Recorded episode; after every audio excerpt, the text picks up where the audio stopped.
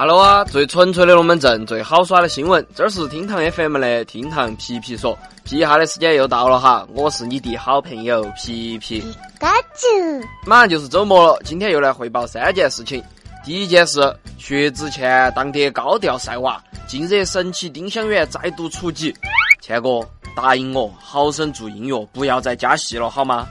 第二件事，台湾地区所谓立委说我们在日本救出两岸同胞是假新闻。大哥嘞，劝你回去再多读两年小学微机课，截图水平太丑了嘛！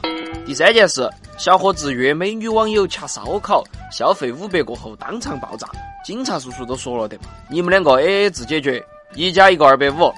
最后再来说一下，你把你的叉叉给我交了的用法。话不多说，我们马上开始燃瓦。身上集音乐才子、渣男、戏精、作秀各种标签于一身的歌手薛之谦，昨天再次以一张晒娃照成为了娱乐圈的焦点。不过呢，这张看似温馨的照片又再次招来了网友们的一顿吐槽，和其他明星纷纷在婴儿小手边碰拳，让小手抓住手指的晒娃照不同。薛之谦发的照片上面，他和老婆高磊鑫都伸出了食指，婴儿呢也曾伸出食指状，三个人指尖相对。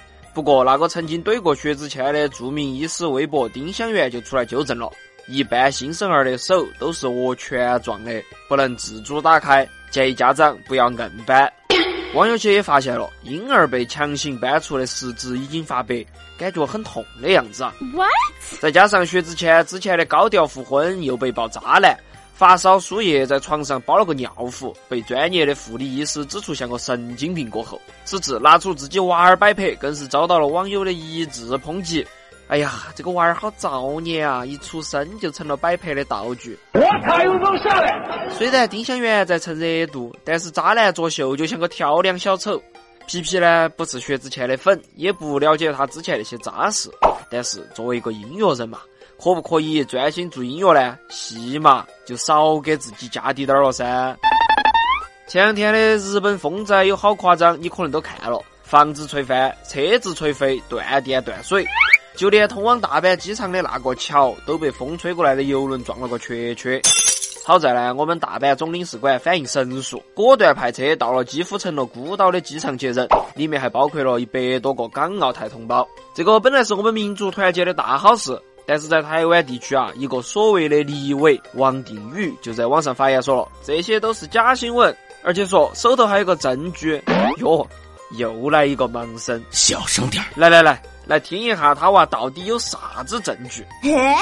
这个王定宇呢，就发了一张照片了。这个照片上面确实看到桥面因为游轮的撞击出现了整段的错位，无法通车。但是机智的台湾同胞分分钟就出来打脸了。李发为。请你发原图好吗？不看不知道，一看你想笑。原来啊，这个王定宇所发的图是直接把另外一条正常通行的桥面直接给截膜得了。国国，王大哥，你这首移花节目才是制造假新闻的高手啊！同时，还有被大巴车劫走的当事人也站出来发言了。人家大陆根本就没有要求台胞高喊我是中国人，只要排队出示护照就可以上车了。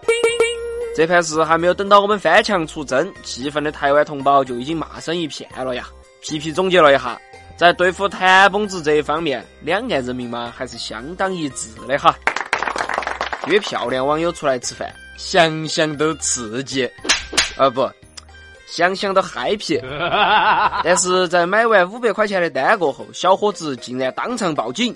注意哈，不是报警美女，是报幺幺零那个警。到底是咋个回事呢？话说啊，起因又是因为网恋，不过呢，这盘奔了线。小子李哥约了美女刘小妹儿相会吃烧烤，美女来的时候呢，带了个闺蜜，李哥自然肯定就要蹦起了噻。哎，随便点，我请客。没得好一会儿，三个人呢就点了一桌子，整哦整哦，一整就整到了凌晨五点。但是这个李哥啊，一听到结账的时候要五百，风云突变。据目击者称。那一瞬间，好似川剧变脸吐火般劲爆啊！李哥不仅变了脸，还打了电话喊幺幺零，理由居然是自己被打劫了。等警察叔叔赶到的时候呢，正看到李哥一只手抓一个妹儿，不准别个走。但是人家刘小妹就说了噻：“明明是他说了喊请客的嘛，咋个又来又小气呢？哼！出于无奈，警察叔叔只能建议两个人 A A 制，一加二百五。皮皮是真的服了，如果不是刘小妹儿迟到迟到妆花了，那李哥啊，你真的是凭实力单身的。对了，才华词典环节又来到，今天要说的是一个句式。你把你的叉叉给我交了。这句话呢，出自代主播孙笑川在一次直播里面喊的。你把你的闪现给我交了。因为这句话既带有一定的强势命令的气势，又带有诙谐幽默的感觉，所以啊，就被疯狂引用。比如，老婆对老公说：“你把你的工资卡给我交了。”比如，皮皮对你们说：“你把你的点赞订阅给我交了。”今天先皮到这儿了，下盘接着皮，拜拜。